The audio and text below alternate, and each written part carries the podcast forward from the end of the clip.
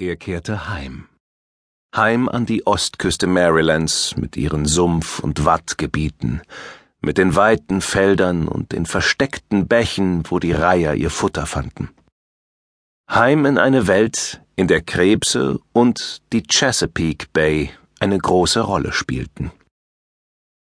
Wenn er zurückblickte auf das erste, unglückliche Jahrzehnt seines Lebens oder auch auf die letzten Jahre, in denen er sich nunmehr dem Ende seines dritten Lebensjahrzehnts näherte, so stellte er fest, dass nur dort immer seine Heimat gewesen war. Als er über die Brücke fuhr, hätte sein Künstlerauge am liebsten diesen Moment eingefangen. Er wollte sich an diesen Moment erinnern, genauso wie an jenes erste Mal, als er die Bucht zur Ostküste hinüber überquert hatte.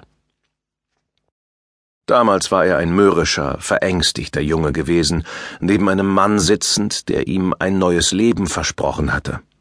Seth hatte auf dem Beifahrersitz eines Wagens gesessen.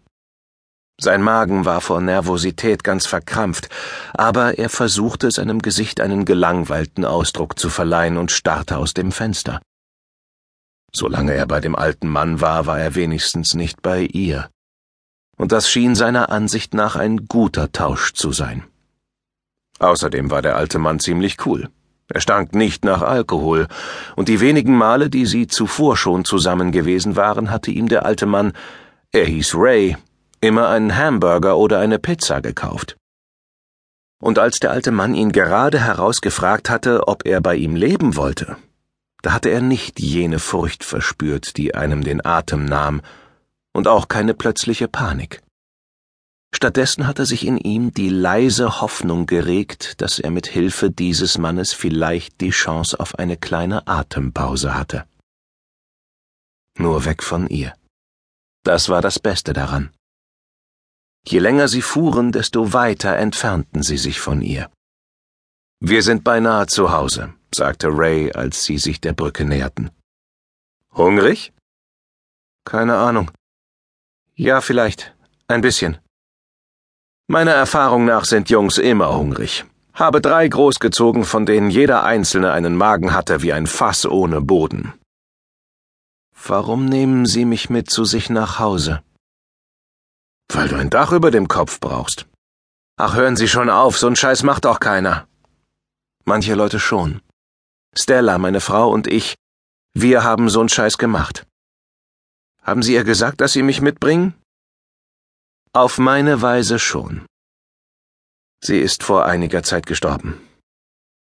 Du hättest sie gemocht. Und sie hätte nur einen einzigen Blick auf dich geworfen und sofort die Ärmel aufgekrempelt. Und was soll ich tun, wenn wir dort angekommen sind, wo wir hinfahren? Leben, erwiderte Ray. Ein Junge sein. Zur Schule gehen, etwas anstellen und segeln lernen. Wenn Sie sauer auf mich werden oder es leid sind, mich um sich zu haben oder Ihnen aus irgendeinem Grund danach ist, werden Sie mich zu ihr zurückschicken. Aber ich werde nicht wieder zurückgehen. Sie hatten inzwischen die Brücke überquert. Ray fuhr den Wagen auf den Seitenstreifen der Straße und wuchtete seinen mächtigen Körper im Sitz herum, so dass sie einander ins Gesicht sehen konnten. Ich werde ganz bestimmt irgendwann einmal sauer auf dich sein, und in meinem Alter wird man von Zeit zu Zeit auch manche Dinge leid, aber ich mache dir hier und jetzt ein Versprechen, und ich gebe dir mein Wort darauf. Ich werde dich nicht zurückschicken. Du gehörst jetzt zu mir, zu meiner Familie, und du kannst bei mir bleiben, solange du willst. Wenn ein Quinn ein Versprechen gibt, fügte er hinzu und streckte die Hand aus, dann hält er es auch. Und von jetzt an duzt du mich und nennst mich Ray. Nur wenige Monate später war Ray Quinn gestorben. Aber er hatte sein Wort gehalten. Er hatte es durch die drei Männer gehalten, die er zu seinen Söhnen gemacht hatte. Diese Männer schenkten dem mageren, misstrauischen, verletzten kleinen Jungen ein neues Leben. Sie gaben ihm ein Zuhause und machten einen Mann aus ihm. Cameron, der rasch aufbrausende, leidenschaftliche Herumtreiber, Ethan, der geduldige, verlässliche Fischer, Philip, der elegante, gewiefte Manager.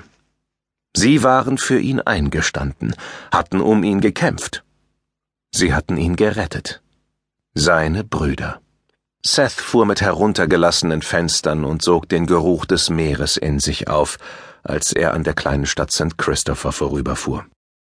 Er überlegte, in die Stadt abzubiegen und als erstes zu der alten, backsteinernen Bootswerkstatt zu fahren.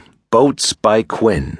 Dort wurden immer noch Holzboote nach den individuellen Wünschen der Kunden gebaut, und seit der Gründung der Firma vor 18 Jahren haftete ihr der Ruf an, für Qualität und handwerkliches Können zu stehen. Wahrscheinlich wären seine Brüder um diese Uhrzeit noch da und arbeiteten. Er könnte bei Crawfords vorbeifahren und ein Sechserpack Bier holen.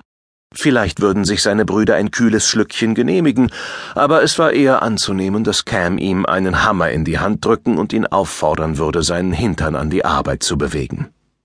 Es hätte ihm Spaß gemacht, aber es war nicht das, wonach ihm jetzt der Sinn stand. Irgendetwas zog ihn geradezu magisch über diese schmale Landstraße entlang des Sumpfes, wo die Bäume ihre knorrigen Äste mit den zart grünen Blättern ausbreiteten. Seth bog in die Auffahrt und hielt hinter der alten weißen Corvette, die einmal Ray und Stella Quinn gehört hatte. Der Flieder im Vorgarten stand in voller Blüte.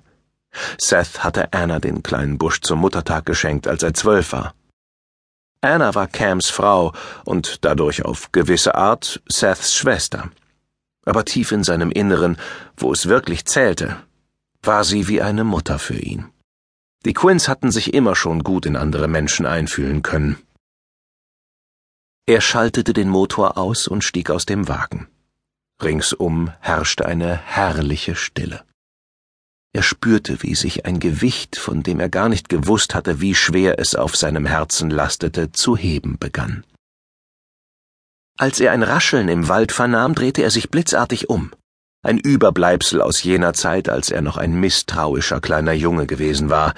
Zwischen den Bäumen kam eine schwarze Kugel hervorgeschossen. Witless! Seths Stimme hatte einen autoritären Klang, in dem aber eine gute Portion von Amüsiertheit mitschwang.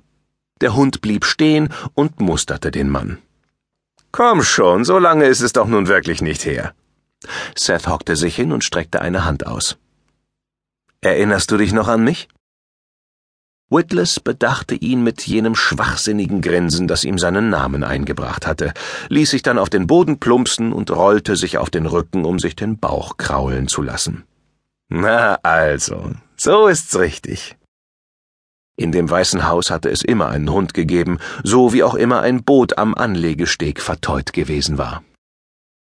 Oh ja, du erinnerst dich an mich, Während er Witless kraulte, blickte Seth zum hinteren Ende des Gartens hinüber, wo Anna eine Hortensie auf das Grab eines eigenen Hundes gepflanzt hatte.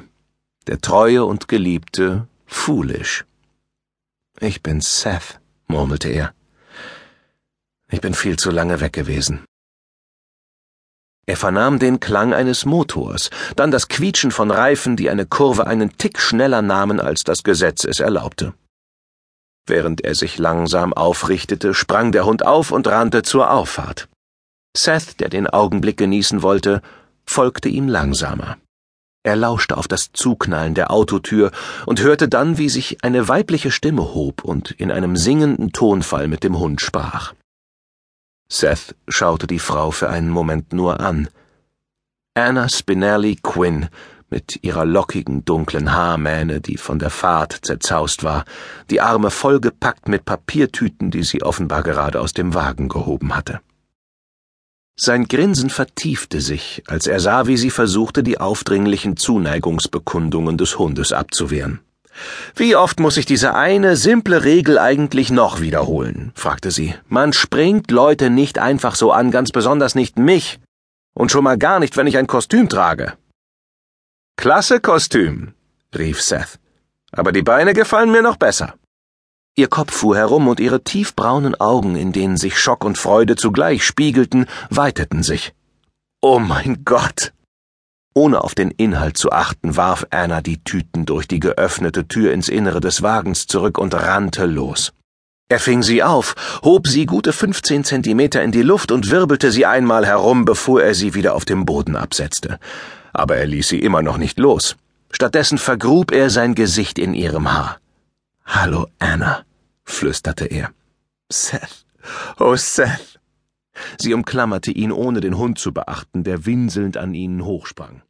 Ich kann es einfach